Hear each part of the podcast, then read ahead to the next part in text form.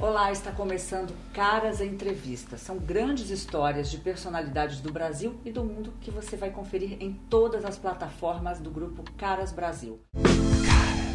E esse bate-papo a gente começa sabendo de uma grande história e o nosso convidado, que é o designer Tarso Marques, ex-piloto de Fórmula 1 e que tem uma história para contar que pode servir para mim, para você que está em casa uma situação que ele passou e que de repente pode servir de alerta. Tarso, coronavírus é a palavra. Tivemos aí um recorde absoluto, mais de 2.700 mortos. Queria que você contasse um pouquinho da tua história. Você é um atleta, você tem uma alimentação saudável e quando você menos esperava, você estava com o pulmão com 85% de comprometimento. Conta pra gente o que aconteceu. Eu sempre fui um cara é, super consciente e me cuidei demais com alimentação, com é, treinamento físico, em função da minha carreira, toda a vida inteira.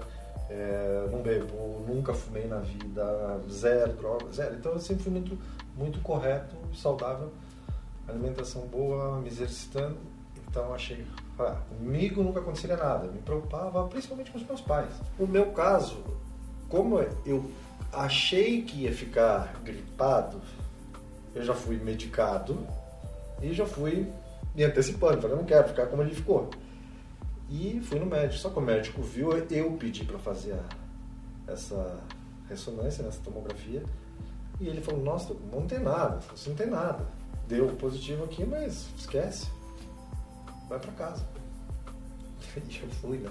Como acontece com todo mundo. Uma semana depois, você em casa. Uma semana depois, em casa, normal. Passei o dia todo normal. A minha mãe começou a me incomodar. Vai fazer de novo. Falei, mãe, fez semana passada, tava, não tem nada, tô bem, tô normal, cara. trabalhar, tava trabalhando de casa, mas andando, fazendo tudo, eu não senti absolutamente nada. Chegou quatro da tarde desse dia, eu comecei a sentir um pouquinho de febre. Um pouquinho de cansaço, mas um pouquinho de febre. Não era nem gripe. Aí deu, ah, 37, 38, daí era mais sete e meia da noite. É, tava com a minha mulher em casa, ela falou, não, agora chegou em 39. Vamos pro hospital. Aí o médico pediu uma tomografia.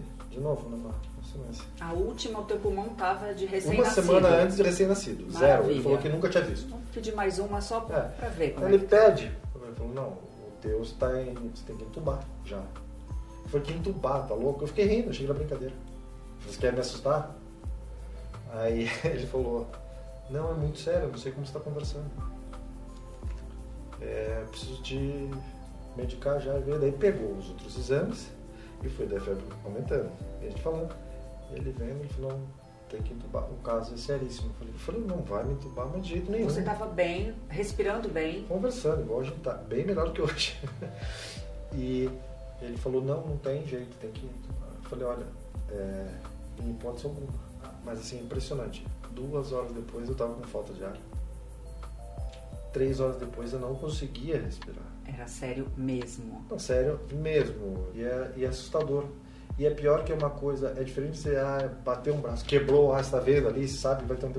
Você não sabe, porque você tá ok e é tudo por dentro. E não tem o que fazer. E ninguém sabe. Nem você sabe, nem os médicos muitas nem vezes não sabem. É um protocolo eles novo. Eles fazem é um protocolo novo que todo mundo acha que é, né? Tá funcionando, muita gente, mas assim, opiniões diferentes de médicos, né? Tem médicos que têm um conceito, uma linha de raciocínio, tem outros que têm outra, que são contra ou a favor de certos medicamentos.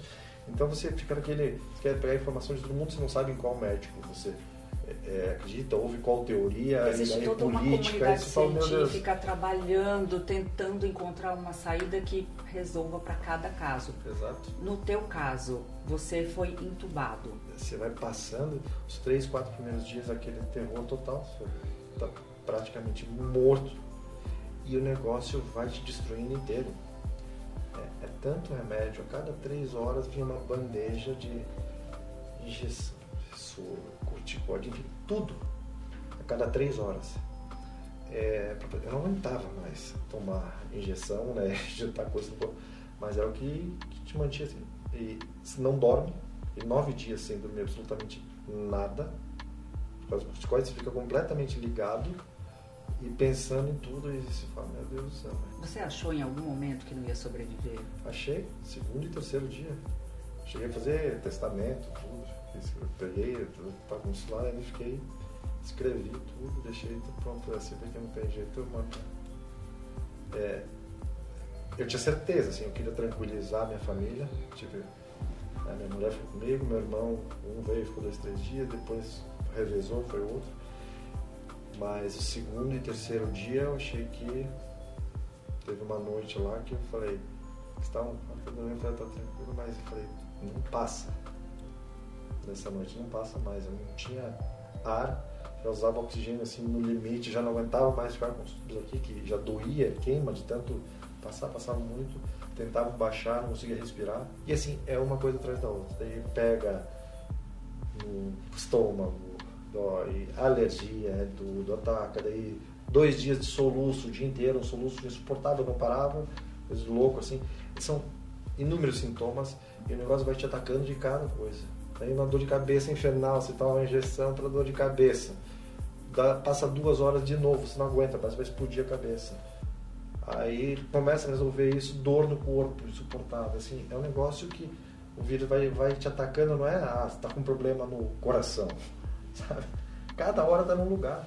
E estraga, se arruma uma coisa, estraga outra. Ele parece que não desiste. E aí, quando foi que você começou a perceber que iria sair dessa, queria melhorar? Foi na, no quinto pro sexto dia, assim. Depois que essa noite foi. Que na, no quarto dia eu achei, ah, tá um, tá um pouco melhor. Vai longe aqui, mas vou ficar mais 10 dias aqui, mas vai. Pelo menos agora deu um, uma luz. Daí nessa noite foi um terror, foi pior. Eu ia morrer, que deu. Como assim? Eu achei que tava melhorando. Aí você acha que tá melhorando e, e, dá uma recaída que volta pior do que tava. Daí eu falei, meu Deus céu, agora não vai. De novo, eu falei, vou morrer. Aí ficaram mais dois dias meio ruim e, e, começou a evoluir progressivo. Mas eu ia, chegava à noite, eu ficava com medo de falar, caramba, será que. Será que é alarme falso de novo? De novo? Será, que. Eu sempre fui atleta, sempre me alimentei bem, nunca usei droga, nada, e olha o que aconteceu. Não estou falando o que eu ouvi falar, estou falando o que eu vivi. Então é, é diferente. Eu queria agradecer por esse relato, que com certeza deve ter, olha, caído uma ficha e muita gente que está em casa que acredita que não vai pegar ou que não é nada sério.